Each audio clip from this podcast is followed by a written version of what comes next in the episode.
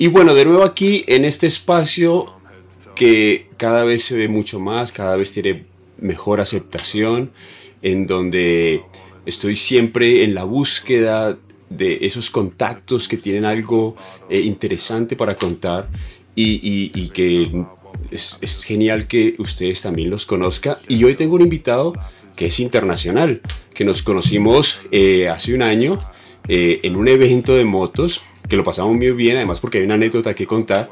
Y, y el invitado que tengo hoy es un invitado desde México.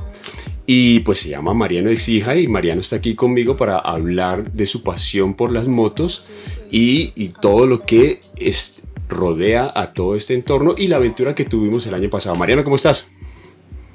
Mi querido Mauro, ¿cómo estás? Muy bien. ¿Y tú? Muchas gracias. Feliz de verte nuevamente. No, pues gracias a ti por aceptar y porque estemos aquí charlando un buen rato. Feliz de la vida. Aquí estamos. Qué bien, Mariano.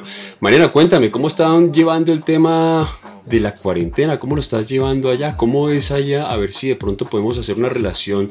¿Cómo está México versus Colombia o Colombia versus México? Claro, claro.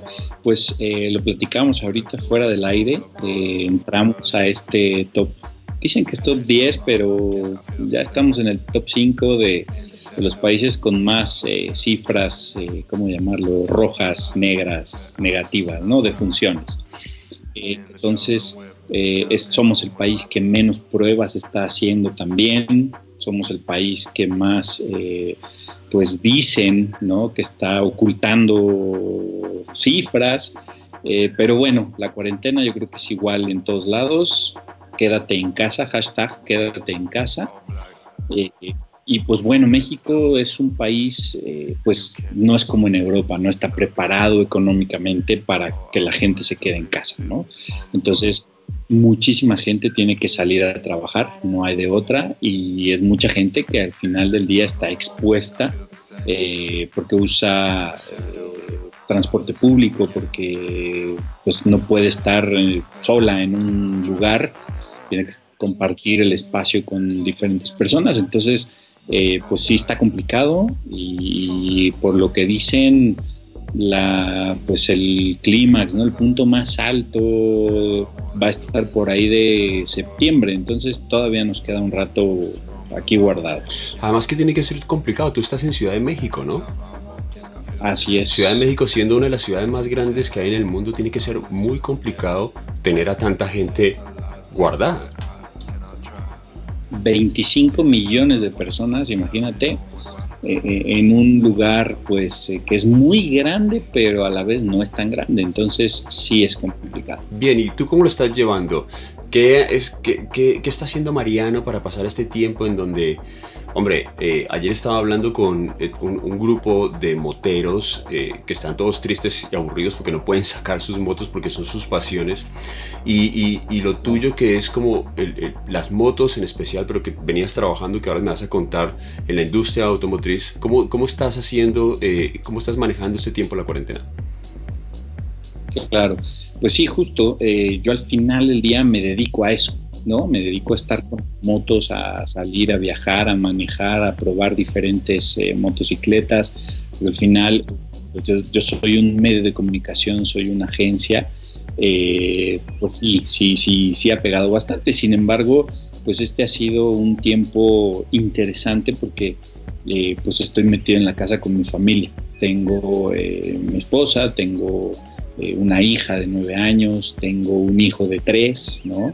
Entonces llevamos aquí ya bastante, bastante tiempo y, mi mujer pues es, eh, nosotros le llamamos acá Godín porque ya está ida todo el día en la computadora en videoconferencia de su trabajo y, yo estoy mucho más del otro lado, yo estoy con mis hijos tomando clases también por Zoom.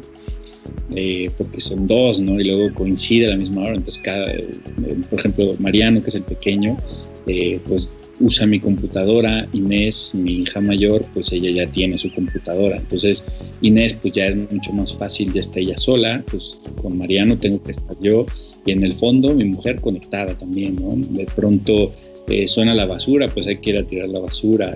tenemos una, perrita, eh, Gia, que hay que sacarla también, eh, la comida, lavar la ropa y todo estoy mucho más volcado en, esas labores, eh, pues, de la casa, con la familia, pero por otro lado he descubierto, pues, eh, ese lado mío gastronómico, entonces me he puesto a cocinar bastante, me gusta mucho. Eh, y, y, sobre todo pasar ese tiempo pues, de calidad con, con, mis hijos, ¿no? con la familia. Entonces, eh, sí ha sido pesado, sí, pues al final del día no vivimos en una casa grande, vivimos en un departamento y, los roces pues están ahí a la orden del día. Entonces, eh, es normal. Sin embargo, pues... Eh, creo que lo hemos llevado bastante, bastante bien. Y pues, bueno, ya ahorita eh, empezamos a salir en las tardes con los niños, o todos tapabocas, ya sabes, máscaras y demás. Eh, salimos a dar la vuelta donde vivimos, que es la, colonia Condesa, es una zona muy amigable. Hay, parques, hay camellones con, mucha vegetación, eh, es, un barrio bonito, entonces, bueno, no hay ningún problema para, para salir, ¿no? Siempre y cuando, bueno, salgas con todas las normas de seguridad. Ya, pero no tiene ningún tipo de restricción como tenemos nosotros. Por ejemplo, o sea, en mi caso, en el caso de la gente, ahora hay un tema que se llama el pico y cédula, que es con base en el último número de tu cédula, puedes salir a la ciudad bueno, en mi caso porque yo vivo en las montañas, pero puedes salir a comprar y para mí es los martes y sábado. Ayer fue miércoles, y resulta que salí porque en el barrio está cerca y me paró la policía y, me iban a multar, pero con tal, con tal fortuna que no lo hicieron. Pero está muy estricto el tema que si no te toca el día, si el día no te corresponde con el número de cédula, no, o sea, tienes una multa terrible, o sea, no hay, ese tipo de restricciones no se aplican allá, o sea, digamos que pueden salir siempre y cuando tomen las normas debidas de, de, de seguridad y sanidad. Sí, por eso que me cuentas, somos muy afortunados porque no, no, tenemos, no tenemos restricciones. Eh, mucha gente incluso sale sin, sin tapabocas, sin nada, ¿eh? salen muy, muy libres. Eh, como te decía, es un barrio bonito y hay muchísima gente haciendo ejercicio, hay mucha gente con perros y hay gente a toda hora. Entonces, por lo que veo, la estamos pasando mejor que ustedes. Sí, claro, aquí, aquí el tema estaba complicado, sobre todo en... Las normas no es la misma para todas las ciudades. Eh, pero aquí sí es complicado, así solamente podemos salir sábado. Además, porque os pasa una situación, porque nosotros tenemos el pico y cédula y tenemos el pico y placa, ¿ya? Y resulta ah. que cuando implementaron el pico y cédula y pico y placa, los días que yo podía salir mi moto no podía salir, o sea que nunca podía salir a comprar. Ok, ¿Y, qué hiciste al final? No, hice un video quejándome, creo que le dio la vuelta porque se volvió viral el video y creo que le llegó a la alcaldía y al final, al siguiente, a los siguientes dos días cambiaron la norma porque era ridículo, porque parecía que no lo habían revisado de buena forma, pero entonces creo que tienen un poco más de libertad que nosotros, aquí estamos un poco más complicados el tema. Y eso que creo que, creo que llevamos más días, ¿no? Nosotros estamos un poco más adelante en el tema. Pues eh, nosotros empezamos esto por ahí de eh, el 7 de marzo, según recuerdo. No, estamos como parecidos el tema. Nosotros empezamos también como por esa, a finales de febrero más o menos. Ya, sí, igual llevan un poquito más, según yo, pero estamos muy parecidos. Sí, aquí, por ejemplo, las únicas restricciones son eh, en el supermercado.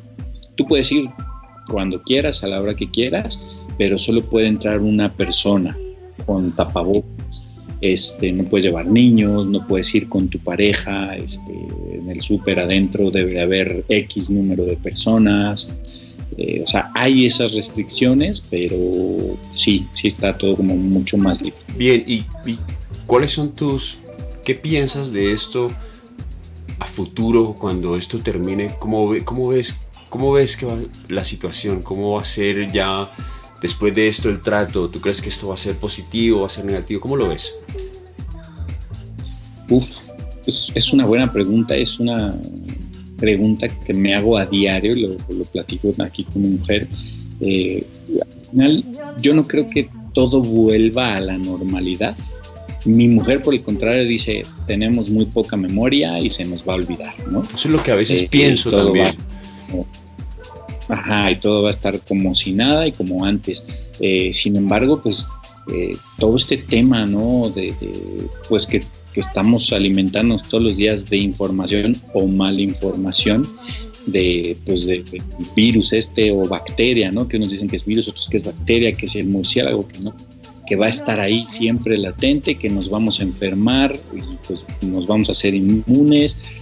Yo creo que sí nos vamos a aventar unos cuantos años eh, tratando de entender no al virus, sino las, eh, los cambios, las consecuencias que trae consigo este virus. También ayer lo, platicaba con mi hija, que me decía, es que papá, ¿cuándo vamos a, volver a la normalidad? ¿no? Mi hijo pequeño es cuándo vamos a volver a ser libres. Entonces eso es, es, fuerte porque al final eh, todo lo que se está haciendo de, una u otra forma pues, va a repercutir en nuestras acciones eh, más adelante. Eh, sí, obviamente, yo creo que bajará un poco este tema del estrés, de, los contagios y eh, viene la gente en la calle y hasta le das la vuelta, ¿no? Rodeas, te cruzas la calle.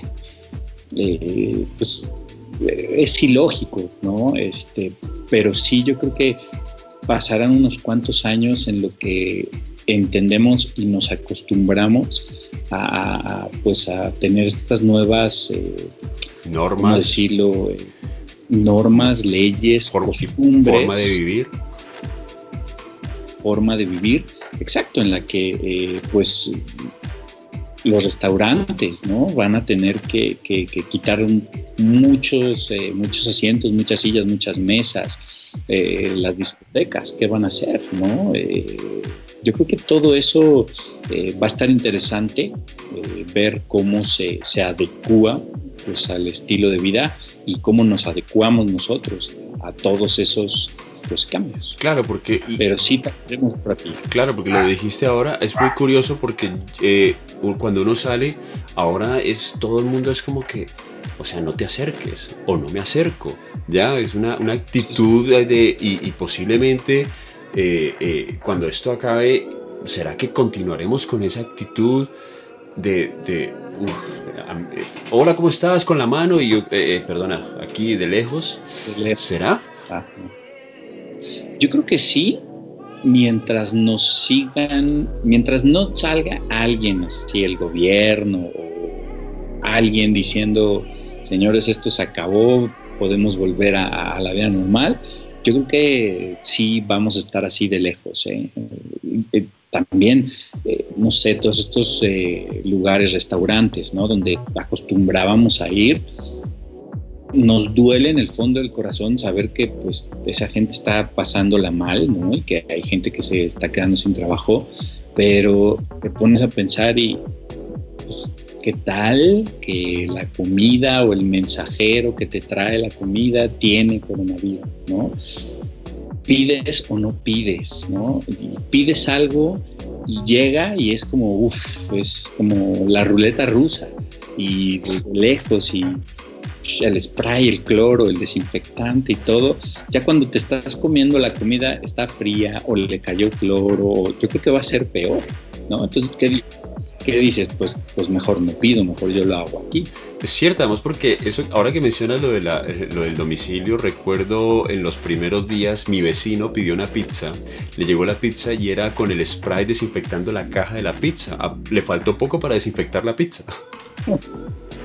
Es que así estamos, sí, yo te lo juro, yo voy al súper y, regreso y, es en la, en la puerta de la casa, ni siquiera al entrar, en la puerta rociando todo con, cloro, este, jabón eh, y dejándolo ahí, ya sabes, pero los productos perecederos tomando el tiempo para que no pase mucho y lo metas al refri y no se echa a perder. Pero digo, ya es una rutina, ya, ya se hizo una rutina. Yo creo que así va a seguir mientras pues no llegue alguien y nos diga ya, todos está, todos podemos volver a nuestra vida normal Dudo que eso suceda, ¿no? Pero sí, eh, pues irá como que volviéndose más, eh, pues más relajado, pero sí va a pasar un ratillo. En mi caso, por ejemplo, a ver, te voy a hacer esta pregunta. Yo era, a mí me encantaba salir conocer restaurantes, sitios nuevos. Eh, pero digamos que he, tomado esta cuarentena, eh, obviamente toca dejar a un lado muchas cosas, y, pero muchas cosas nuevas. Dijiste que ahora pasas más tiempo, mejor tiempo, tiempo de calidad con tu familia. Pero, ¿qué extrañas? ¿Qué extrañas de eso pasado y lo que ahora estás viviendo? O sea, ¿qué es eso que dice Mariano? Uf, esto lo extraño, un resto. Claro, sí, salir, salir. Lo que te decía, vivimos aquí, este barrio es muy de restaurantes, muy de cafeterías, muy, pues, muy social, muy sociable. Eh, eh, y mi perrito, ¿no? O sea, al final no voy al parque porque ya me queda más lejos y ese ir un poco más lejos ya hay cierto temor. Yo camino, caminaba muchísimo, ¿no? Me movía muchísimo por el barrio caminando, tenía mis juntas en un café, en un restaurante, una comida, una cena, porque el lugar está lleno de, esos lugares, ¿no? Y sobre todo, pues en la moto, ¿no? Mi vida en la moto ir, venir, subir, bajar. Yo no tengo auto desde hace muchos años, ¿no? tengo mi moto, entonces eh, pues sí extraño esa, esa manera de moverme, sí, sí, sí, o sea, ganas por un lado, pero pues si pierdes por otro lado. Bien, pues esperemos que esto tenga fin en algún momento. A veces las noticias son como desalentadoras porque hoy estaba leyendo una noticia que decía que lo más posible es que no se pueda volver a viajar de manera internacional hasta el 2023, que, o sea, si uno dice si eso es cierto, pues se vuelve complicado, sobre todo con el tema de muchos eventos eh, internacionales en donde hay mucha afluencia de gente de otros países, estoy hablando de Juegos Olímpicos, eh, Mundial de Fútbol y todo este, y, o que la gente pueda hacer turismo, se vuelve un poco complicado. Pero esperemos que esto termine pronto y termine de buena forma, ¿no? Que no va a ser lo mismo, pero que termine bien. Sí, exacto. Yo, por ejemplo, eh, pues muy al principio que mis hijos empezaron a tomar sus clases por Zoom, por estas plataformas, a mí me daba tristeza ver a los niños pues detrás de las computadoras, sin esa interacción en el salón entre ellos, eh, sin esa, pues al final yo lo he platicado con muchos amigos míos y que están también con sus hijos ahora tomando las clases y dicen, es que al final, ¿cuánto aprenden? O sea, ¿cuál es el porcentaje del aprendizaje? Es mínimo, porque no aguanta un niño de tres años, de cuatro años estar detrás de la computadora y no es lo mismo que esté la maestra ahí personalmente, ¿sabes? Es complicado. Y luego ahora, ¿no? Que, ya cambió este tema de eh, ahora los deportistas practican o hacen sus, campeonatos con videojuegos. Puta, qué triste, ¿no? Ya no ir a un estadio de fútbol a, gritar, a decir palabrotas, ¿no? A sacar el estrés, que ahora pues, lo, tengas que ver ahí en la computadora, pues es, es jodido. Como que nuestra generación eh, nos han tocado todos los cambios, ¿no? También yo lo platicaba con mi papá, y mi papá, creo que su primer crisis así fue en el 2009, la de la influenza, ¿no? El famoso AH1N1, yo lo tuve, ni siquiera... Sí, a nosotros nos tocó. Pero mi papá, antes de eso, decía crisis, pues solo las de las económicas, ¿no? Pero eran un par de añitos y pum, para arriba otra vez, nada pasaba. Pero ahora a nosotros nos ha tocado todo.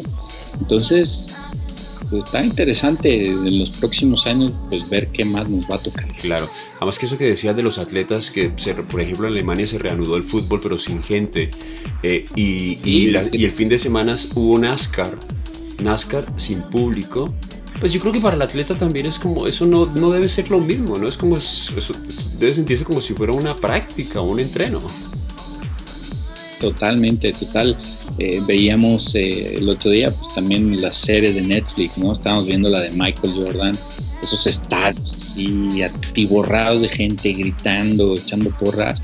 Para los atletas, eso debe ser que, pues, todo es psicológico, no todo, pero sí el, 90% psicológico, ¿no? De pronto verse en ese estadio sin que nadie diga nada, también eso debe contar muchísimo para el rendimiento. Sí, claro, y sobre todo para la motivación y en el fútbol sobre todo, porque bueno, una vez los, los, los, pilotos de, de, automovilismo, pues una vez están metidos en su casco, creo que lo que menos piensa en, lo que, en el público que está en la pista, ¿no?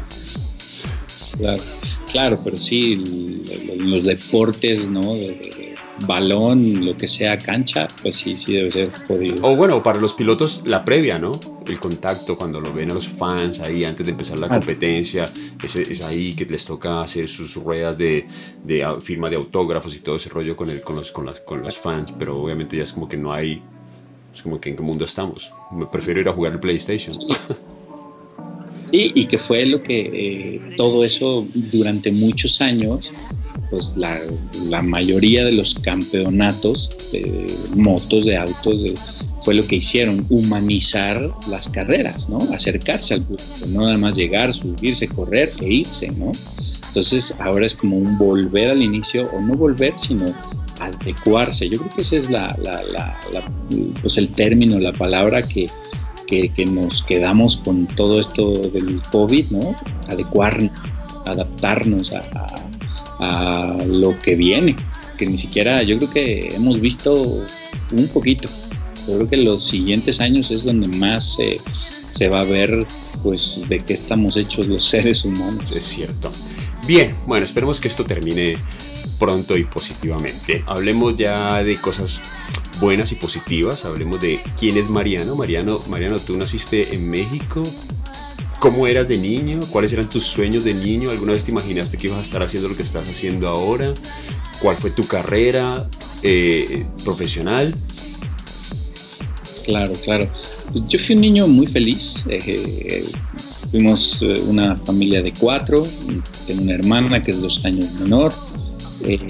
mi infancia fue muy feliz porque al final pues fui un niño muy feliz. Mis papás tenían eh, cierta posición económica que nos permitía viajar. Y viajábamos eh, mucho, sobre todo a Estados Unidos, Europa. Mi papá es español, eh, pues era familias, todo, eran esos veranos de dos meses en España con los tíos, buenísimo. entonces, mi infancia fue muy feliz. Yo estudié en, una escuela para puros hombres, entonces, pues fue muy divertido, porque al final eh, la relación, el, pues el desastre que haces entre puros hombres es distinto a cuando es mixta la escuela, ¿no? Eh, después llegó la adolescencia, ¿no? Y ahí fue donde todo se derrumbó. A todos nos, pega diferente, pero aunado a eso, eh, pues llegó la, la, crisis en México del 94, la gran devaluación de tener un peso a súper buen nivel, ¿no? Comparado con el dólar, eh, pues todo se vino abajo y, pues esa posición que tenían mis papás, ¿no? Para poder viajar, para poder comprar, ir y venir, pues se acabó, ¿no? Me acuerdo, eh, fue algo que, me marcó muchísimo estar un, día todos en casa comiendo literal, así huevo con, con verdura, eh, de, lo mal que nos fue, porque mi papá obviamente usaba mucho las tarjetas de crédito, tenía créditos y demás. de deber, no sé, 10 pesos, debíamos de pronto 200. Entonces eh, fue muy fue muy radical el cambio que tuvimos, ¿no?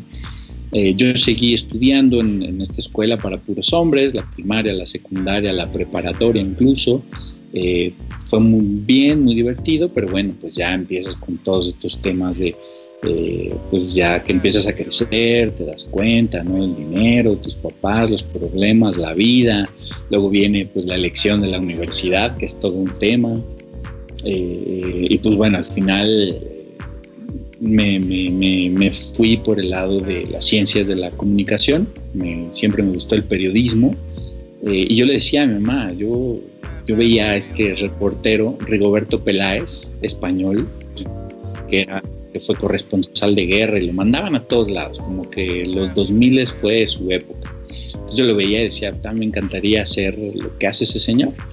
Eh, y pues fue justo lo que, lo que estudié, ciencias de la comunicación, me enfoqué más en el periodismo y, y pues bueno, el negocio familiar es un taller mecánico. Desde ahí viene ese amor a, pues a los motores, a los coches, a las motos. Mi papá corrió coches muchos años en España, llegó a, México, corrimos muchos años eh, también coches, rallies. Eh, él me regaló mi primer moto a los seis años, una carabela, una Ponymatic de 60 centímetros cúbicos, eh, semiautomática, entonces fue mi primer moto él tenía otras motos hasta que un día eh, se cayó muy feo, tuvo un accidente muy feo y dijo, no más motos. Entonces, como que ahí dijo, dijo mejor los coches son un poco más seguros, pero pues, eh, pues nos empezamos a, meter en rallies, ¿sabes? En, en carreras. Entonces, pues esa seguridad pues no, no estaba como muy, muy latente, ¿no? Nos gustaba ese, ese tema del riesgo hasta que pues, cumplí 18 años y después de una discusión, una discusión ahí con mi papá, mi mamá fue la que me dijo, hijo, dedícate mejor a lo que te quieres dedicar, salte del taller, ya olvídate de nosotros y es cosa que le agradezco porque pues gracias a eso no me quedé con mi papá arreglando coches y motos en el taller, sino que me, me, fui a lo que quise estudiar. Y empecé a trabajar en revistas, en una editorial. Hacíamos revistas allá por el año 2000. Eh, yo tendría 19 años, 20 años. Y desde entonces eh, hice revistas 12 años. Me divertí, viajé, conocí, fue una época muy, muy bonita, ¿no? Muy, muy bonita, hasta que eh, la editorial decidió cerrarse. Eh, yo lancé una revista de autos, eh, una licencia inglesa que se llama Car Magazine. la traje a México junto con, con un equipo y pues fue muy muy divertido hacer esa revista desde el 2006 hasta el 2011 que eh, la marca Volkswagen aquí en México me, pues me llamó como eh, relaciones públicas, el PR de la marca en México, porque esa era la estrategia de la marca a nivel mundial, llevarse a ese puesto a periodistas, porque al final los periodistas sabemos qué quieren los periodistas, entonces era mucho más estar del lado de una marca, tener ese contacto con los periodistas y obtener al final del día nuestro trabajo es obtener buenas notas, ¿no? De, los lanzamientos, pruebas de manejo y todo. Entonces, eh, del lado de las revistas, luego me fui a, la industria automotriz, eh, lado ya corporativo como PR, estuve en Volkswagen, luego estuve en Kia, cuando llegó a México, cuando se lanzó la marca, fui el empleado número 13, entonces eh, fue, fue, fue, horrible trabajar con los coreanos, son zonas complicadas, pero bueno, estuve poco tiempo ahí. Eh, luego me fui a Honda, también asiáticos, japoneses, hasta que, bueno, yo en el Inter ya tenía eh, mi empresa que se llama Motoret, que es una agencia de, pues, creación de contenidos, una agencia de comunicación, somos un medio también. Eh, pues un día platicando con mi mujer me dijo, ya basta, ¿no? O sea, dedícate a lo tuyo, deja ya de estar dobleteando porque pues, de pronto eh, había eventos internacionales, ¿no? Tú que eres eh, fan y embajador de la marca Royal Enfield, eh, Royal Enfield me invitó a California a manejar las Twins, pues era un viaje largo, entonces de pronto yo tenía que estar en el trabajo diciendo, ah, estoy súper enfermo de, del estómago y pues yo estaba en California manejando las motocicletas, ¿no? Entonces zapatero a tu zapato, ¿no? Entonces decidí, junto con el apoyo aquí de la familia, fue como ya lo tuyo, ¿no? Y desde entonces, pues estoy con, con Motoret. Entonces, eh, la verdad es que ahorita es un momento complicado porque estamos en casa. Al final, las tienes que estar allá afuera, manejándolas, probándolas, haciendo fotos, haciendo videos y no lo estoy. Entonces, eh, pues sí es complicado. Pero por otro lado, tengo la fortuna de que es mi empresa, de que eh, pues no tengo empleados. Al final soy yo quien, quien hace pues todo o casi todo. Entonces, eh, puedo darme esos breaks. Yo llevo mis redes sociales, yo llevo todo. Entonces, eh, pues aquí en estos pequeños espacios que tengo eh, en la casa, pues es cuando me meto a, pues a escribir un poco en las noches, como ahorita que estoy contigo, y pues es adaptándome a esta nueva realidad. Claro. ¿Cómo surgió? O sea, venías, estabas trabajando en la industria automotriz y ¿en qué momento dijiste voy a crear Motoret? O sea, ¿por qué, por qué lo creaste? Ya, pues tenía yo muchos años en la industria de los autos y, ese, pues ese crecimiento exponencial que tuvo la, industria automotriz, que de pronto, eh, sobre todo en México, ¿no? De ser eh, pocas marcas, de pronto llegaron todas las marcas. De ser cinco o seis medios de comunicación, de pronto hoy volteas y hay 70, 80, ¿no? Eh, entonces, yo que estuve del, lado de, las marcas, invitando a la, prensa, ¿no? a mis eventos, pues me di cuenta de ese crecimiento. Y a la par, pues me di cuenta de ese crecimiento también del lado de las motos, porque es algo que también siempre me gustó, las motocicletas. Entonces, eh, vi ese crecimiento exponencial en los autos, vi ese crecimiento también un poco más lento que el de los autos, lo vi en las motos, y me puse a ver los medios de motocicletas que hay en México y todavía somos muy, muy pocos. Muy, muy pocos. Entonces es mucho más fácil manejar un auto que una moto. No cualquier persona maneja una moto. Entonces eh, eh, hay más medios de, autos que de motos. Cada día hay más medios de motos, pero eh, todavía son muy pocos. Pero las marcas de motos que llegan a México cada vez son más. Antes había importadores, pequeños importadores de una, dos, tres marcas, hoy llegan ya las marcas como tal, ¿no? Con, corporativos. Entonces, el crecimiento también va, bastante fuerte, te digo, un poco más lento, pero eh, así fue como un día dije, ya de, autos hay mucho, yo quiero regresar a hacer contenidos eh, pues sí, ya estuve del lado corporativo, muy interesante, ya tengo pues ambas versiones, pero lo mío es generar contenido, ¿no? Hacerla, hacerla de, periodista. Entonces eh, fue cuando dije, no voy a competir con 70 medios, ¿no? de autos, mejor vámonos a las motos, que es algo mucho más nuevo. Claro, me está tocando pues picar piedra, no ser de cierta forma evangelizador, pero por otro, pues está interesante porque soy de los primeros, ¿no? Hay, por ejemplo, una revista muy buena, Revista Moto, que tiene ya 10, 15 años, ¿no? De, hacerse en México, que, ahí está y se mantiene y tienen ya mucho prestigio y muchos seguidores.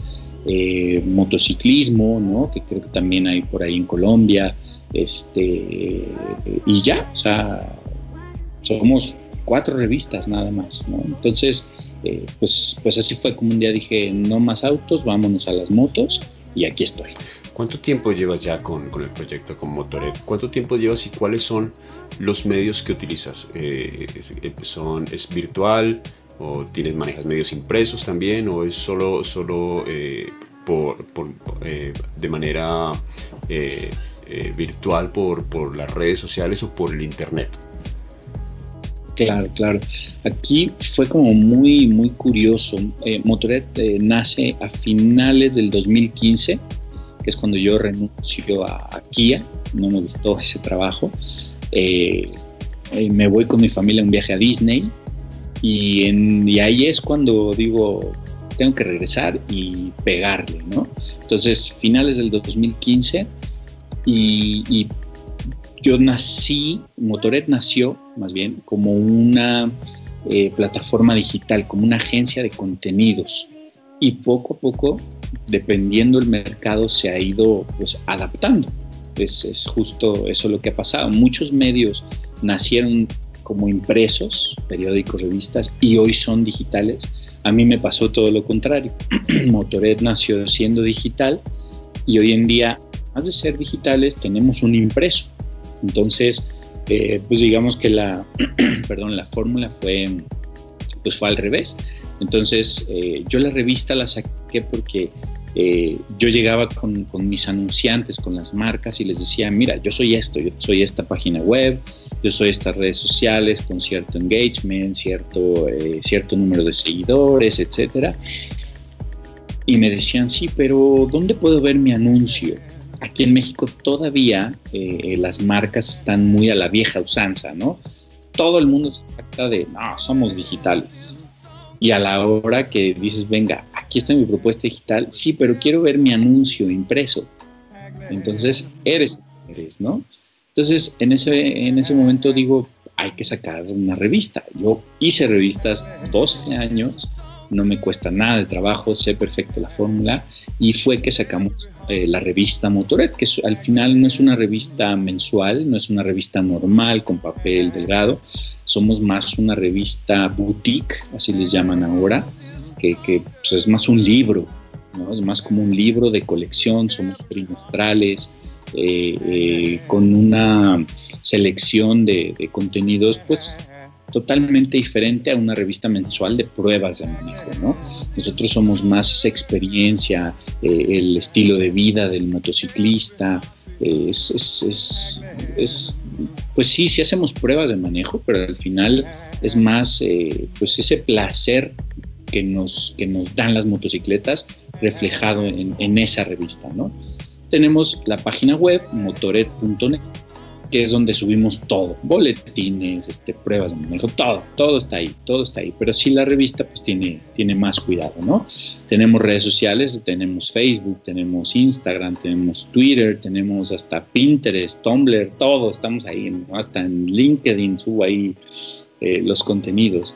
Eh, porque al final pues, pues hoy en día es así, ¿no? Mientras subas tus contenidos a X, Y, Z número de plataformas, pues le llega más gente. Entonces, eh, pues hemos descubierto que, que, por ejemplo, Tumblr, ¿no? Que nadie lo pela, nadie... Mm, pues resulta que hay mucha gente que sigue a Motoret por, por el tipo de fotos, ¿no? Por el tipo de contenidos. Pinterest, eh, Instagram también vamos creciendo mucho. Yo la verdad es que soy fan de Instagram, es la red social que más me gusta. Eh, hay como pues, el público de, Instagram en Motoret es diferente, tenemos mucho contacto, mucha interacción, ¿no?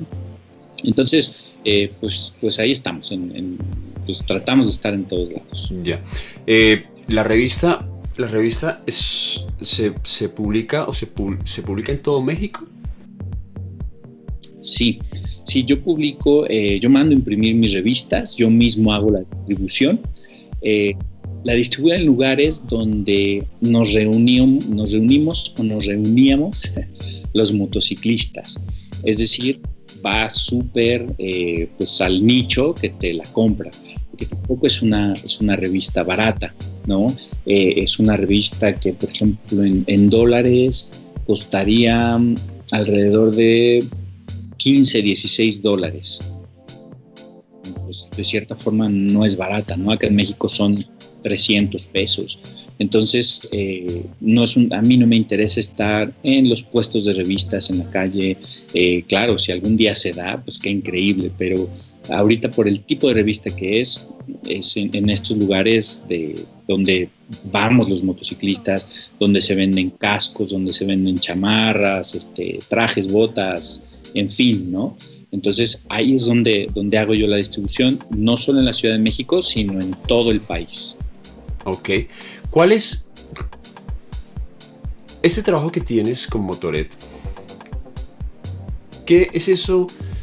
¿Cuáles son las situaciones que, o las dificultades que uno puede tener al manejar un tipo de medio como este en, un, en, un, en un mercado automotriz, sobre todo las motos? ¿Y cuáles son esos factores que que te motivan y que te dicen, ah, me encanta lo que estoy haciendo, porque generalmente obviamente no todo es fácil, es complicado hacerlo, pero a unos en cierta forma también hay, hay ciertas cosas que uno lo motivan a seguir y a seguir haciendo lo que estás haciendo.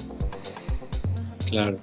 Pues al final yo creo que esa motivación es que es, es mi empresa, es mi negocio, es eh, pues algo que yo inventé. Por el otro lado, no tengo el respaldo de un grupo editorial que todo el tiempo está poniendo dinero, un equipo grande, ¿no? De gente que, pues, eh, el director o el editor está en su oficina escribiendo, revisando, mientras tiene cuatro, cinco, seis eh, reporteros afuera, manejando, haciendo fotos.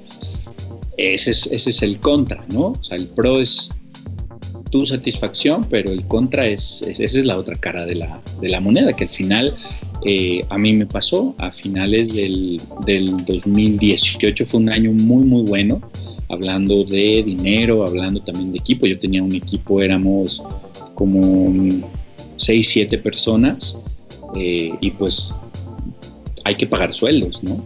Hay que pagar sueldos y, hay veces que pues tú como, como dueño, como director, creador, CEO, como le quieras llamar, pues no ganas dinero. ¿Por qué? Porque primero están tus, tus colaboradores, ¿no? Entonces, ese es otro lado de la moneda eh, pues complicado, pero también es muy satisfactorio, muy satisfactorio pues ver tu medio, tu, empresa creciendo, que le estás dando trabajo a cierto número de personas, que estás llegando a, lugares donde pues nunca te habías, eh, nunca lo habías imaginado.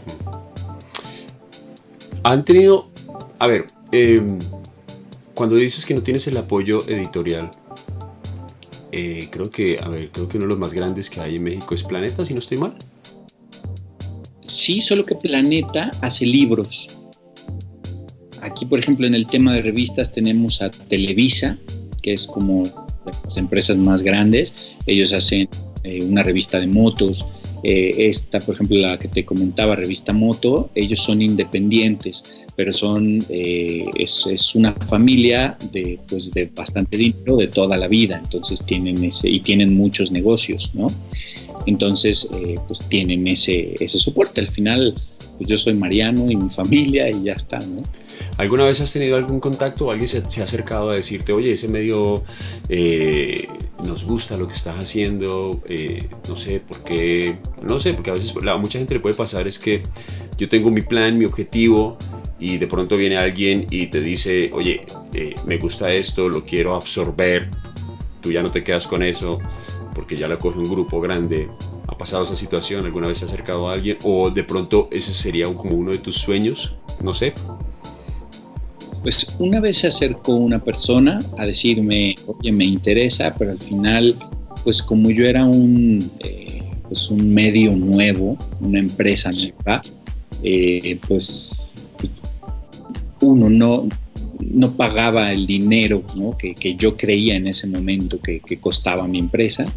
Y dos, yo dije, no, es mi empresa, yo la tengo que sacar adelante, ¿no?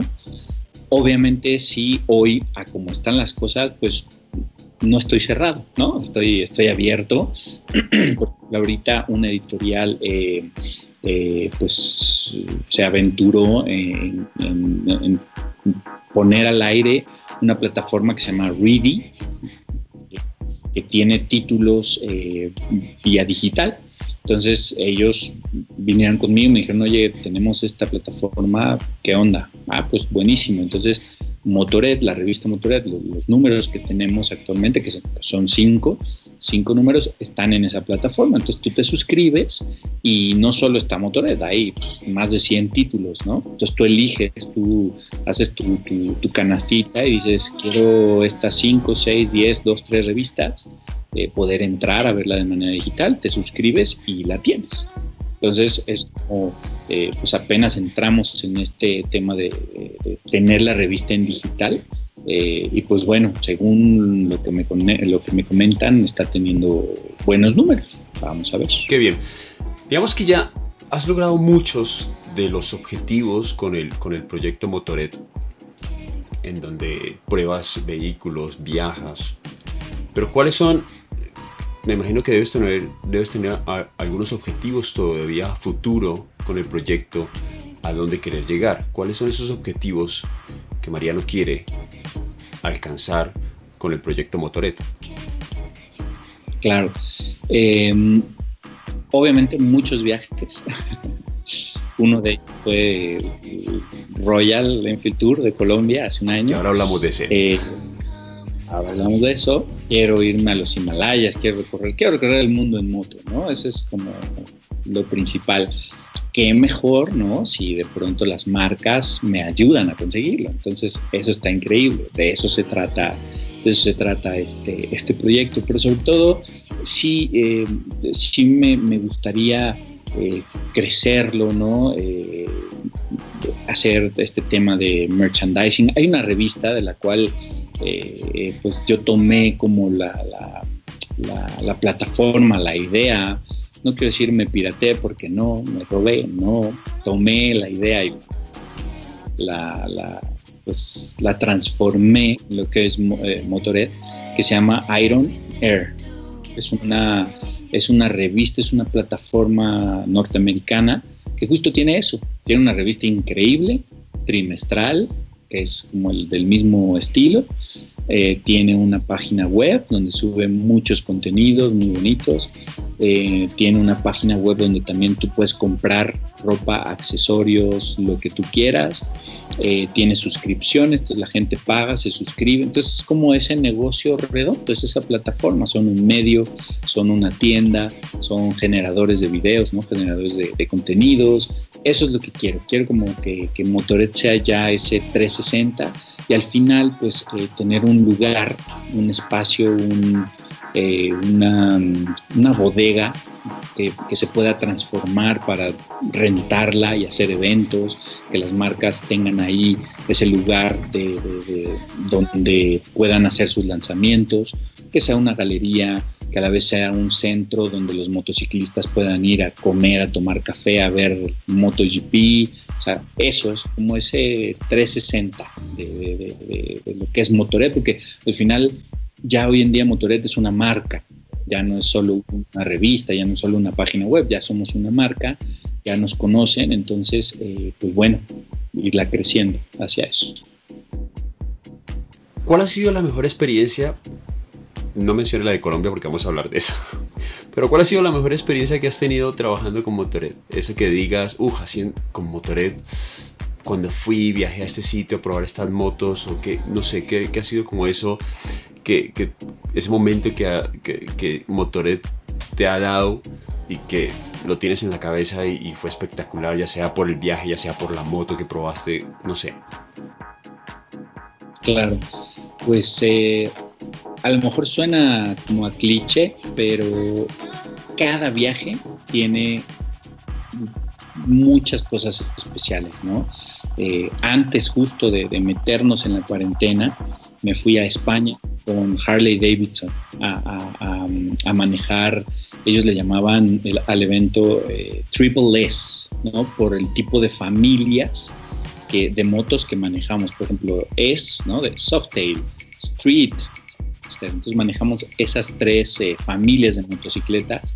Fue increíble porque cuando vas con una marca a un viaje, manejas una o dos motos, ¿no? Ya es como, wow. Aquí manejamos ocho motocicletas, ¿no?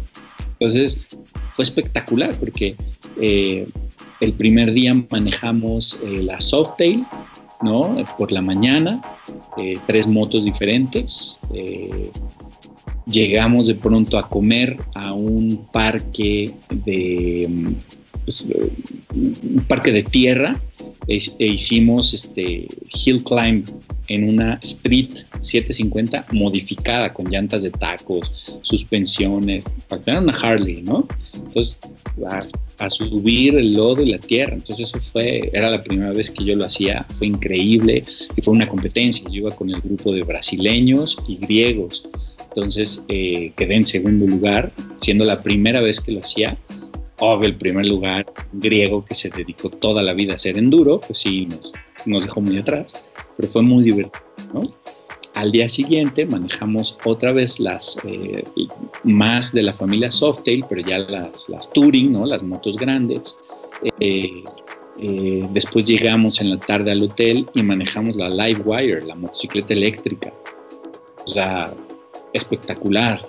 Y en la noche nos fuimos a cenar eh, eh, en, la, en una Sportster modificadas y ya sabes de estas con los mandos acá arriba y super chopper al mil por ciento entonces fue una experiencia muy muy bonita. Fuimos a, a, a Antequera y pues fuimos a la playa regresamos fuimos a las montañas. Entonces fue una experiencia espectacular, o sea, la verdad es que sí, sí fue una de, las mejores, pero por ejemplo, ¿no? Eh, manejar las Twins en California, donde fue el, el, evento mundial. Entonces había prensa de todo el mundo, estaba el CEO, ¿no? Este, Siddhartha Lal, ahí estaba.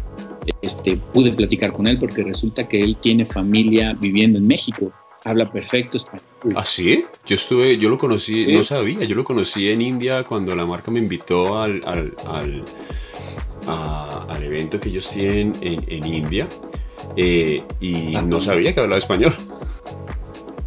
Habla perfecto español. Su familia vive en, en, según me dijo, en Puerto Vallarta, en Jalisco. No digas. En la playa y viene súper seguido, ¿no? Entonces, eh, cosas de ese tipo, pues, pues, pues, son, son increíbles en estos viajes. De pronto eh, tuvo que venir su asistente, una chaparrita, a decirle, sí, ya deja a este hombre, ¿no? Tienes a otras 40 personas que atender, porque cenamos juntos, estuvimos un rato tote platicando con él, y luego manejar las twins en, estos caminos de, California, ¿no? Subimos a la montaña, bajamos a la playa, también estuvo increíble. El primer día la Interceptor, el segundo día la Continental. Entonces fue también súper, súper bonito. Eso en, internacionales, pero eh, México es un país súper bonito y hay eventos que también se hacen internamente donde pues, son una, una, pasada.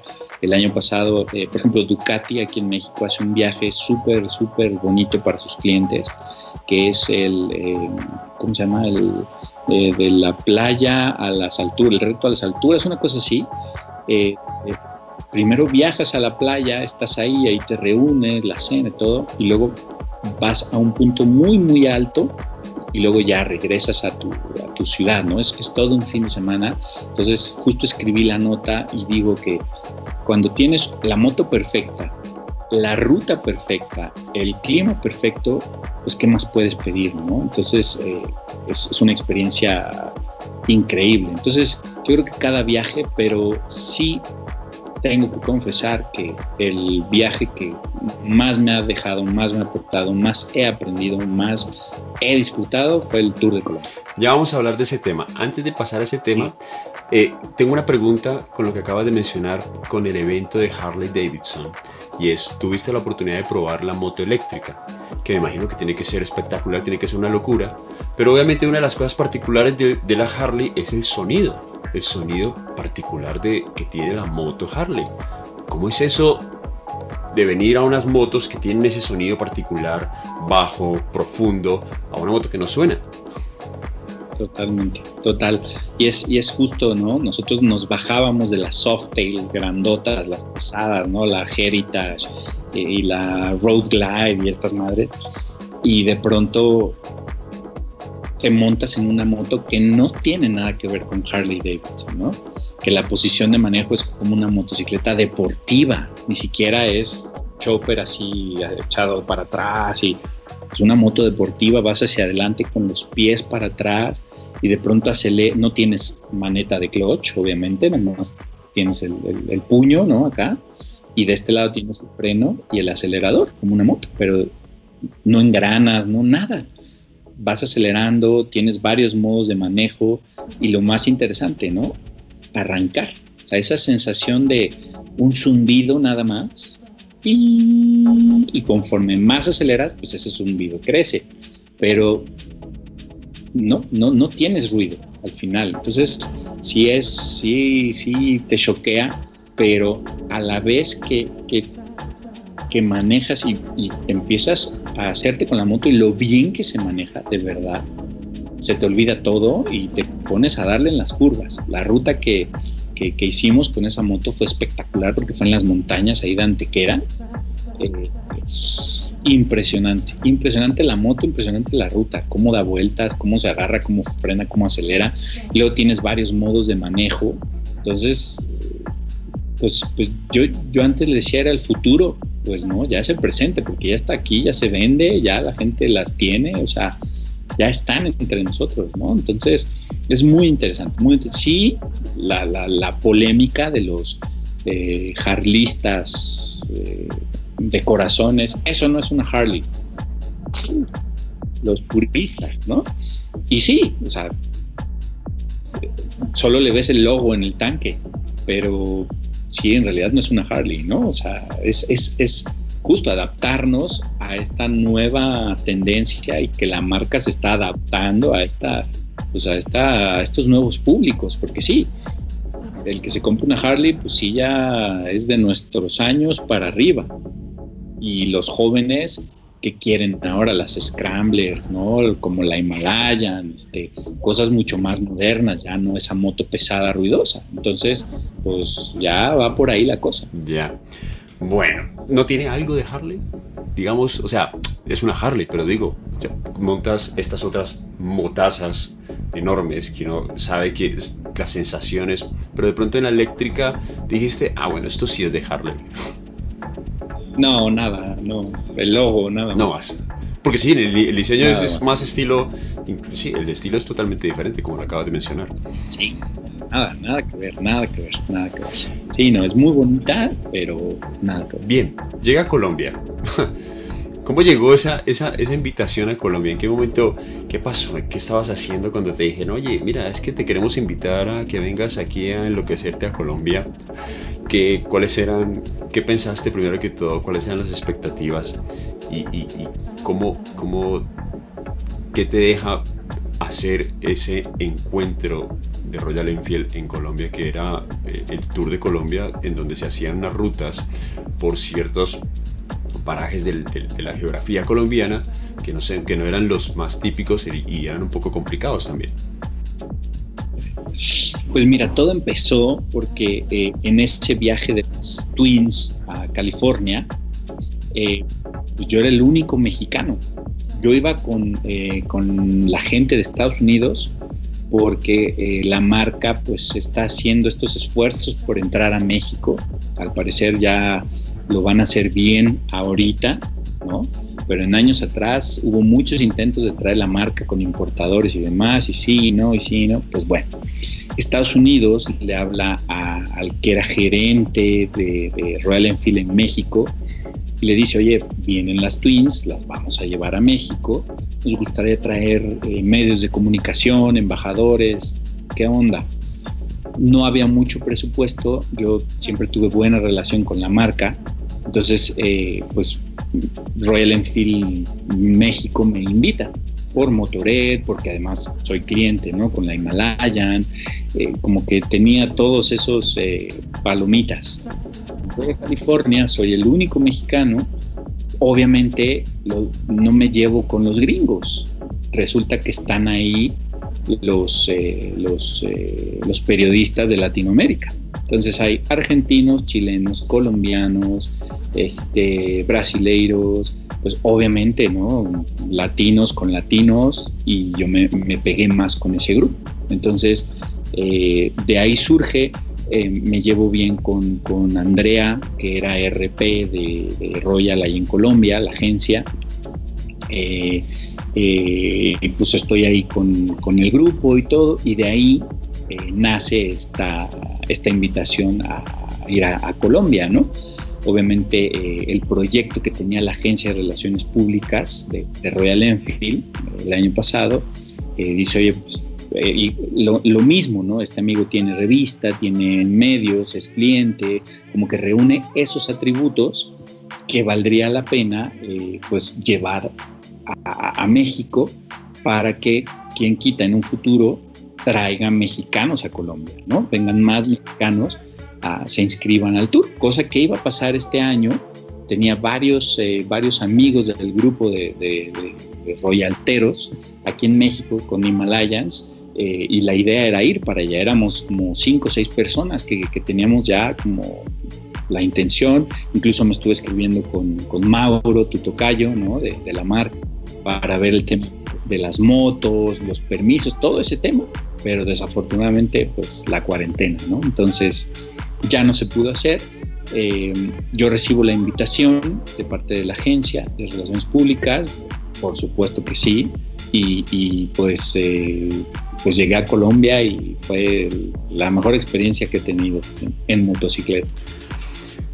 ¿Qué ha sido? Obviamente somos, hacemos parte de, de un gran continente, los latinoamericanos. Yo he estado en México un par de ocasiones, eh, estuve en Aguascalientes, Ciudad de México, Guadalajara. Y a pesar que somos latinoamericanos, o sea, tenemos muchas cosas, o sea, somos muy diferentes también. Eh, ¿Qué fue lo primero, lo primero que piensas cuando llegas, empiezas a rodar con este grupo de gente, con estos 20 eh, moteros, amantes de la Royal Enfield? y cuáles son ¿Cuáles son los primeros pensamientos en cuanto a la gente que te rodeaba, las rutas que empezamos a hacer? Sí, justo, justo lo que dices, ¿no? Los latinos eh, como que nos distinguimos en este tema de calidez. Pasa tanto en la... Cuando me dediqué a los autos, como ahora que me dedico en las motos, siempre que, lo, que en un viaje veamos latinos, ya fueran mexicanos, este, colombianos, argentinos, todos los extranjeros ah, latinos, vamos con ellos, ¿no? Por, ese, por esa vibra, por esa buena onda que tenemos, ¿no? Por esa fiesta, por ese calor, ¿no? Yo trabajo en Volkswagen, los alemanes, puta, son más fríos que el mismo hielo, ¿no? Pero ya no un mexicano, vamos con el mexicano, ¿no? Entonces, justo eso mismo, y, la verdad es que el clic que, que, hice con ustedes, porque pues yo era ahí el, forastero, eh, pues fue increíble, ¿no? El recibimiento que todos me dieron, eh, ah, tú eres de México, wow, ¿no? Pues, ¿qué hace este mexicano aquí? Y ya les platicaba, ¿no? Pues bienvenido, ¿no? Eh, eh, y, me acuerdo, o sea, yo la verdad es que no recibí una mala cara de nadie, al contrario, ¿no? todos como que me, adoptaron, ¿no? Entonces fue muy, para mí fue mucho más fácil. Yo nunca me imaginaba un viaje pues así de, de, de rudo, ¿eh? de complicado, porque pues yo me imaginaba, bueno, pues porque a mí me mandaron como el itinerario, los climas, los kilómetros que no eran tantos, yo decía, no, pues esto va a ser muy light, ¿no? No, hombre, un paseíto, puta, el primer día que llegamos empanizados de, tierra y de, esta ruta en la, en la, trocha, ¿no? Que le llaman ustedes, sí, yo dije, madre mía, ¿qué estoy haciendo aquí? ¿no? Que era, era muy corto, la verdad. O sea, eran como, eran ciento y algo kilómetros, pero que nos echamos todo el día haciéndolo. De, es que entrar. diario, ciento horas. ¿No? O sea, y, y de pronto lluvia, y de pronto el sol así, los 30 y cuántos grados, ¿no?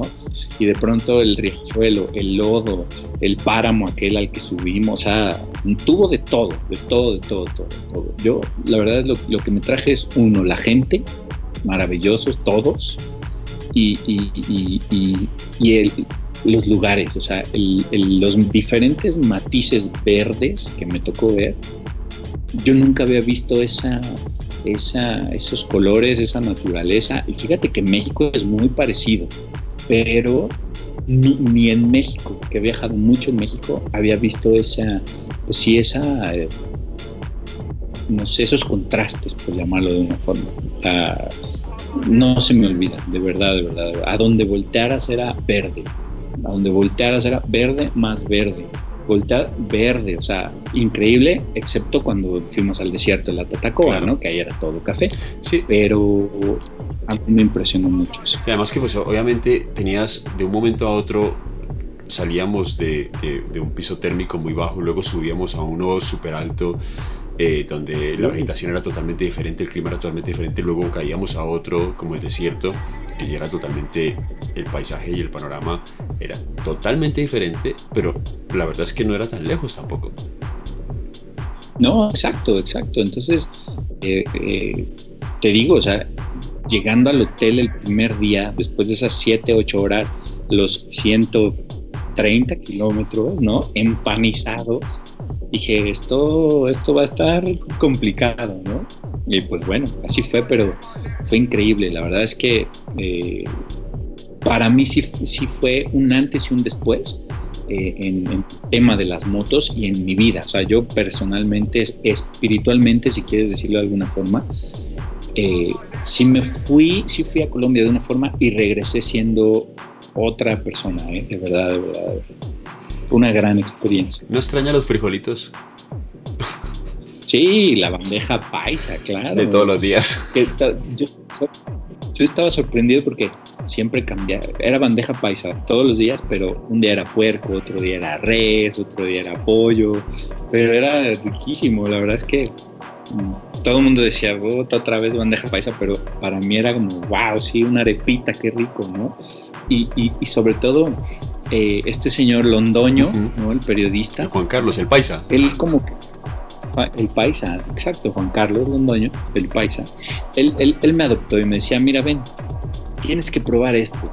Y me llevaba a, esas tienditas, toma este dulce, este pan, este café, el calpis. ¿Calpis es? Cumis. Cumis. Cumis, ese.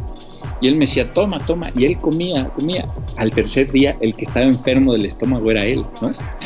Porque nos tocó en el desierto de la Tatacoa, estuvimos, nos tocó a nosotros los tres, nos tocó compartir.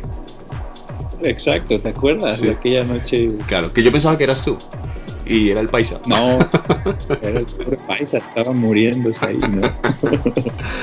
Dios, a ver, yo, yo sé cuál es, eh, yo te voy a preguntar por la, voy a decir, ¿qué anécdotas tuviste? Pero yo, sé que tuviste una muy graciosa, pero quiero que la cuentes, la anécdota que tuvimos, esa anécdota que, es épica. Fue fue, fue, la anécdota del viaje, hubo muchas anécdotas, pero el submarino, ¿no? Sí, sí. Sí, ahí salió pues el submarino, claro. Ahí salió el submarino. Pues todo fue porque ya no pudimos ir a Popayán. Por el paro, había un paro, había un paro indígena, entonces estaban cerradas las vías en el sur. Exacto, entonces nos quedamos dos días en Lago Calima. Entonces, ¿por qué no? Pues eh, nos inventamos una ruta, ¿no?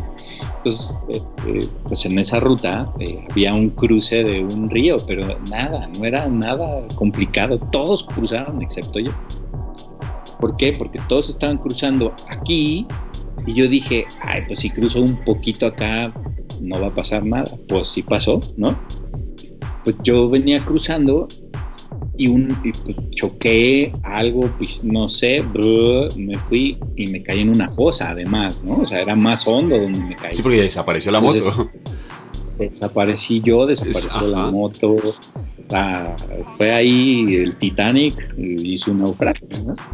Pero, eh, eh, pues en, el video se ve, ¿no? La, voz de Mauro también, de, de Bike Advent, de Bikes Adventures, este hijo de ¿dónde va la moto? La moto, la moto, pum, ah, cabrón, ya la hundió, ¿no? Fue muy, fue muy, muy divertido. Yo la verdad es que no me espanté, porque pues ni tiempo, ¿no? Así como entré al agua, salí y dije, madre mía, ¿qué pasó aquí?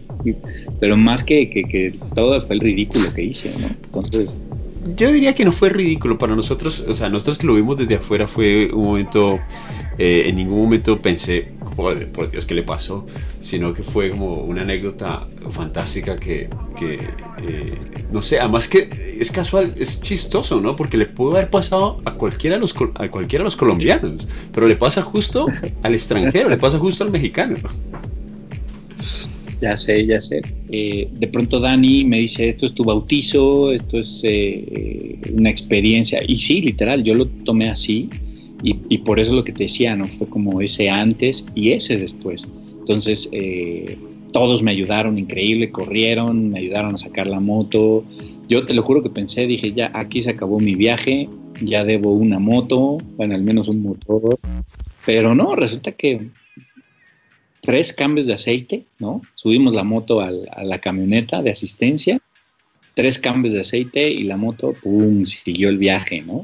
Eh, yo, por ejemplo, que tengo una Himalayan aquí en México, eh, después de esa experiencia dije, no, bueno, estos son indestructibles, ¿no? Ya hundí una moto, siguió, ya la metimos por todos lados, pues más me enamoré de, mi Himalaya, ¿no? Entonces eh, fue, fue una anécdota interesante. O sea, ya sabías que si se hunde la moto en cualquier río, charco, ya la moto sobrevive, la verdad.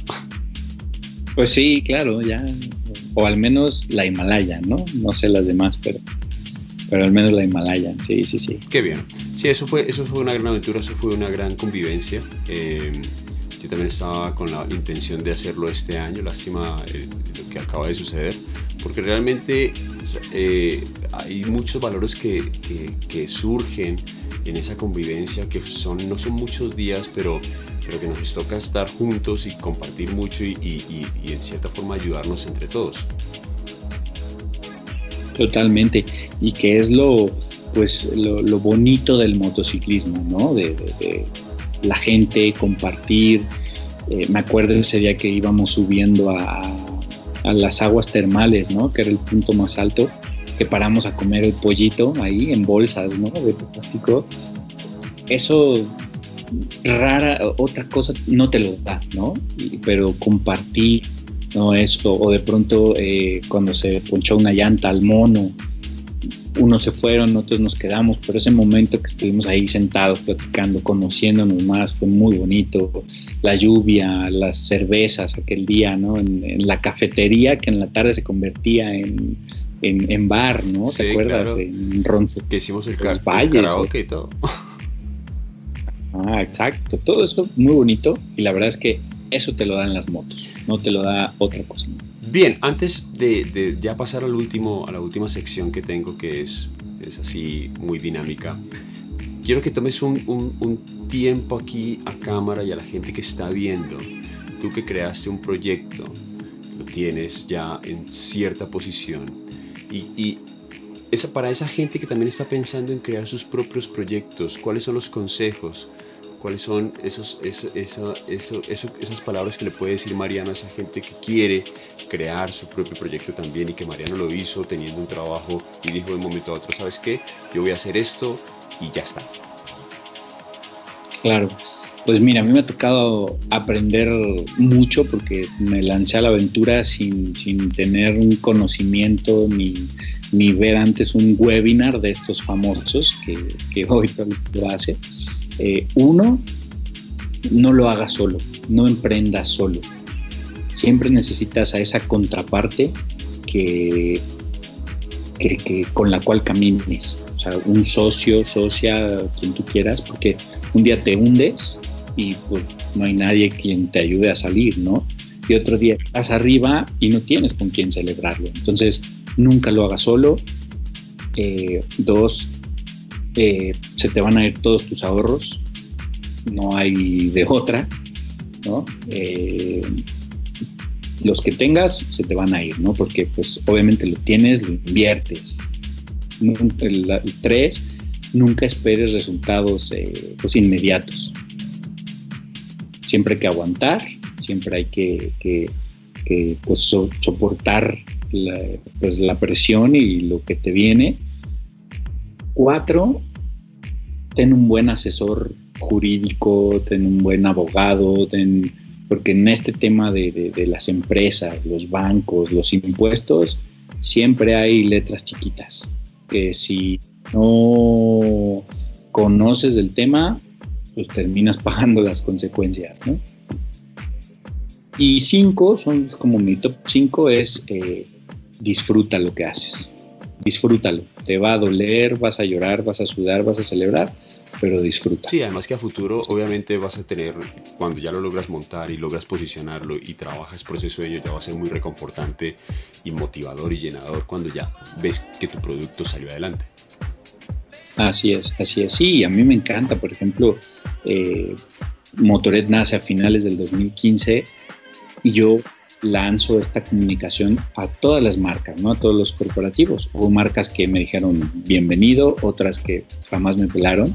Y cuatro años, cinco años después, cuatro y medio, Harley Davidson me invitó a su primer viaje. O sea, ya entré como en ese eh, crew de, sus periodistas influencers.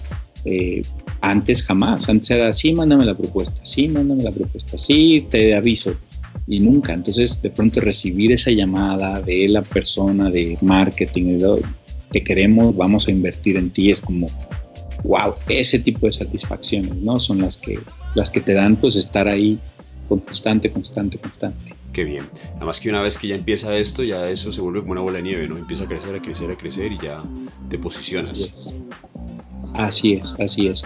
Y, pues todo depende de las ganas que le pongas, ¿no? Al empeño, porque pues puedes ser como un flamazo y apagarte. La otra es una velita pequeña que esté siempre ahí. Entonces, cada quien, pues como lo quiera, ¿no? Como quiera su proyecto. Claro. Bien, vamos, pasemos a la última sección, ya una sección final que tengo, que es eh, que siempre le he hecho a mis invitados y que son, se llama 22 preguntas sobre tu vida que necesitas plantearte, ¿vale? ¿Cómo funciona? La idea es que yo te hago 22 preguntas y que la respuesta sea concreta, tampoco de sí, ¿no? Pero que sea concreta y dinámica, ¿vale? Venga. Bien, primera, ¿tienes la vida que quieres? Qué buena pregunta. Eh, casi, pero no te falta. Me falta todavía, estoy trabajando para ello, sí. Bien. Dos, ¿qué tres palabras utilizarías para definirte? Eh, um, resiliente.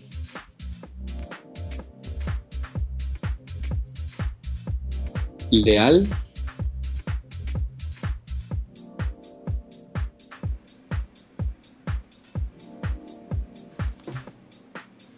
Hola, la, última no la escuché. Tipo. Buen tipo. Buen tipo, muy bien. Tres. ¿Qué tres palabras utilizarían otros para definirte? Ah, amigable, cordial, creativo. Creativo, muy bien. Cuatro. Cuando piensas en felicidad, ¿qué es lo primero que se te viene a la cabeza? Estar con, mis hijos, con mi familia. Perfecto. Cinco. ¿Cuántas de las promesas que te has hecho has cumplido? Casi todas, ¿eh? Casi todas. Siempre fui de quiero hacer esto, iba y lo lograba. Muy bien y voy. Ok. Vale, 6. Yo creo que esta está muy clara. Va, yo creo que va ligada a una, una respuesta que ya me diste. Si murieras ahora, ¿tendrías algún motivo para no hacerlo? Eh, hay cosas todavía que, quiero hacer, pero pues me voy tranquilo, me iría tranquilo. Perfecto. Yo creo que esto lo has hecho porque tienes dos, ¿tienes dos hijos? Bien, si, la séptima, si tuvieras que darle un consejo a un niño, ¿cuál sería? Pues lo que siempre le digo a mis dos hijos, y se los he dicho siempre, se los voy a decir siempre, es haz las cosas bien a la primera vez. Muy bien, eso está buena. Nueve. ¿Eres el amigo que te gustaría tener? Sí, Sí, definitivamente. No, no soy el amigo empalagoso, pero soy el amigo que siempre está ahí cuando se necesita. Perfecto. 10. ¿Cuál fue la última vez que te atreviste a hacer algo nuevo?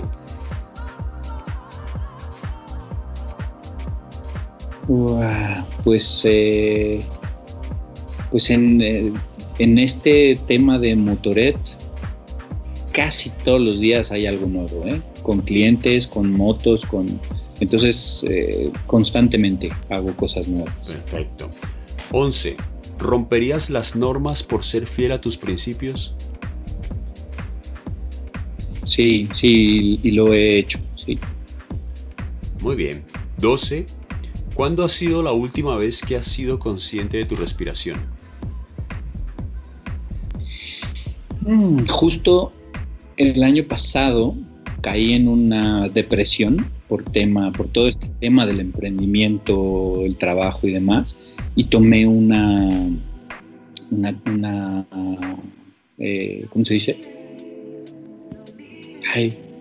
fui con una, una terapia.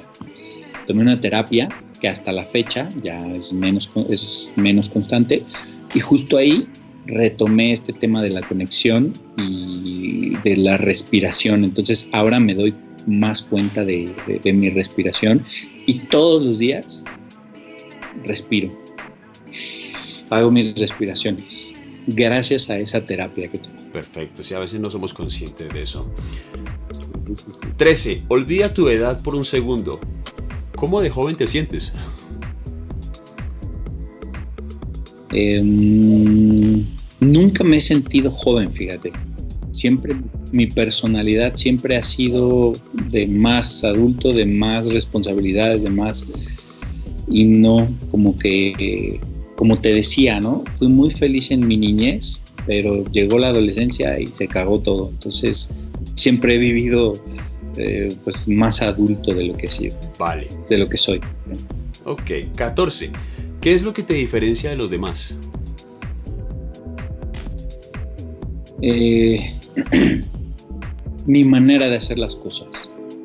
Aprendí siempre a hacer las cosas bien desde el principio. No, como aquí en México tenemos un dicho, ¿no? Sé chingón sin chingarte a los demás. Eso lo hago, aunque muchas veces pues no tiene buenas repercusiones en mí. Porque soy fiel a mis principios. Ok. Bien, 15. ¿Cuándo fue la última vez que ayudaste a alguien? Mm, pues eh, la última vez, pues, eh,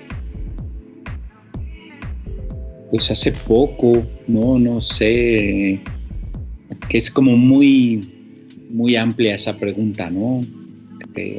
ayuda, eh, puede ser donar sangre, este, ir al súper, ¿no? Este, eh, comprar el, súper a una, persona mayor que ahorita no está saliendo, pues no lo sé, ayer. Bien. 16. Ya vamos a terminar.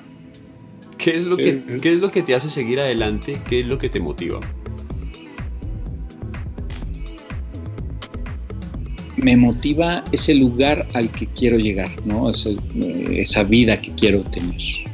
Obviamente el cliché, mi, mi familia y así, pero es más ese lugar al que yo quiero llegar. Muy bien. 17. ¿Qué hace Mariano cuando nadie lo ve? Eh, actualmente respiro. Respiro, cierro los ojos y y me imagino, pienso, hago esos decretos, ¿no? Lanzo esos mensajes al universo para que se conviertan en realidad. Perfecto, eso está muy buena. 18. ¿Se ha hecho realidad alguna vez tu miedo más grande? Sí, cuando, cuando se enfermó mi mamá y después falleció, sí. Mm. Ya, eso fue más o menos, ¿eso es reciente o ya fue en el 2010, ya son 10 años. Pero al final, pues la mamá es la mamá, ¿no? Entonces. Yo todavía, mi mamá todavía vive aún. Qué bueno. Disfrútala, quiérela, todo. lo, más, lo, más, curioso, ¿sabes qué? Lo más, lo más curioso que ha pasado con la cuarentena? Que antes de la cuarentena, cuando uno podía verse con ella, generalmente eh, el contacto que tenía con ella era muy poco y el de mi pareja con sus padres era mucho. Ahora, el de mi pareja con sus padres es poco y en la cuarentena con mi madre ha sido mucho. Fíjate, sí, sí, sí, es lo que trae la cuarentena. Yo también con mi papá, eh, pues me hablo más seguido con él. Qué bien, qué bien, es importante eso. 19. Si tuvieras que hacer algo gratis toda tu vida, ¿qué sería? Andar en moto. sabía, sabía que era eso. Definitivamente. Bien, 20. ¿Qué te gustaría hacer que no haces? Viajar más viajar más en la moto, definitivamente. Bien, 21. ¿Qué te gustaría dejar de hacer? Mm. cobrarle a los clientes. o sea, cobrarle a los clientes no, pero que paguen, o sea, que no tiene que estar, que no tenga uno que estar detrás de ellos. Exactamente, claro. Que no tenga que estar detrás de ellos y, que no tengas que estar con las agencias de medios eh, mendigando tus pagos seis, siete, ocho meses después. es muy difícil. Yo, te entiendo cómo es eso. 22, la última. Si hoy fuera el último día de vida, ¿qué harías y con quién? con mi familia, definitivamente. O sea, algo que hago todo y siempre lo he hecho, pero ahora más es decirle a, mi familia te amo todo el tiempo, te quiero todo el tiempo, abrazarlos, besarlos todo el tiempo. Bien, Mariano, antes de terminar y antes de despedirnos de esta grata charla que hemos tenido, si nos está viendo, que posiblemente nos están viendo, la gente que compartió en el tour, ¿qué les dirías ahora mismo? Que, mm, que les agradezco la manera en que me recibieron eh, a todos y que me encantaría volver a verlos a todos arriba de las motos, repitiendo eh, un tour de Colombia. Sí. Qué bien, pues Mariano, muchas gracias por el tiempo que has tenido aquí eh, en esta charla conmigo, que hayas tomado, que hayas sacado el espacio para, para tenerlo. ha sido muy grato. Eh, escucharte. Nosotros vivimos, digamos que compartimos, hablamos ciertas cosas, pero nunca, nunca, nunca tuvimos el tiempo como para, para hablar a profundo de lo que hacías y, lo que, y, lo, que, y cuál era tu, tu, trabajo o tu modo de vivir. Y, la vida que llevas en México eh, y pues eh, ha sido genial este rato contigo. No, al contrario, un súper espacio y feliz de la vida, como te decía, de, sumar, de platicar y, eso, ¿no? Adentrarnos más en, quiénes somos nosotros después del tour, me parece una, gran, gran idea y, pues bueno, estas propuestas que haces tú, eh, medios ¿no? audiovisuales, lo más. Entonces te diría super like. Muchas felicidades y gracias. Vale, pues muchas gracias. Pues a todos ustedes, él fue Mariano, es hija desde México, compartiéndonos toda su experiencia de vida, su proyecto Motoret eh, su aventura en Colombia, lo que le dejó Colombia y pues agradecerles a ustedes porque se hayan tomado el tiempo para ver este video. No olviden suscribirse y si ya lo hicieron, eh, darle la campanita para que le lleguen las notificaciones de un video nuevo. Así que, eh, sin más, agradecerles por este momento que estuvieron compartiendo con nosotros y nos vemos en una próxima. Así que, chao.